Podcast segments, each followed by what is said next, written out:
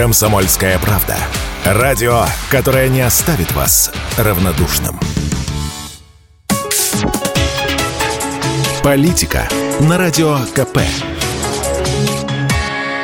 Владимир Варсобин для радио «Комсомольская правда». Оглушительная новость, что таджикские власти провели инспекцию в России для проверки, как соблюдаются права мигрантов – смог смягчить только падающий рубль. Причем Таджикистан еще до объявления своей инспекции, прекрасное слово, изысканно подобранное таджиками, словно специально для вечно воспаленного чувства гордости великоросса, навестили Екатеринбург. По словам председателя Дома народов Урала Фаруха Мирзоева, в состав проверяющей комиссии вошли представители миграционной службы Таджикистана, политических организаций и специальных, замечу, служб. А дальше тоже интересно. Цитирую. Высокопоставленные гости вместе с российскими коллегами посетили стройплощадки, религиозные объекты для проверки условий жизни мигрантов. С российскими чиновниками, значит, которые, видимо, не были удивлены, что их проверяет не просто иностранные государства, а сам Таджикистан.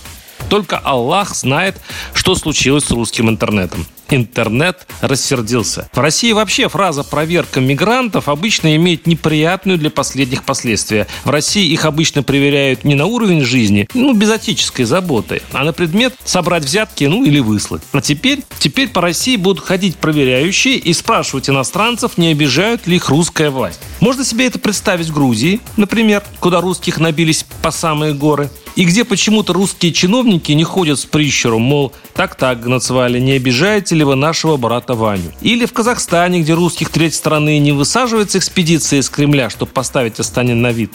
Представьте, какой был бы крик, как снесли бы тогда продавшее суверенитет Кремлю правительство. А у нас все спокойно, наши чиновники ходят рядом и поддакивают в стиле завхоза из фильма «Девчата» «Исправим обязательно». Разумеется, толка от таких проверок никакого. Делегация с обязательным посещением ресторана проезжают по специально отобранным таджикским коллективам. Но Вопрос остается. Почему именно сейчас Таджикистан вдруг сделал такой по-восточному красноречивый ход? По-моему, причин несколько. Первое. Показать, насколько сейчас Россия зависит от своего среднеазиатского подбрюшья, а не наоборот.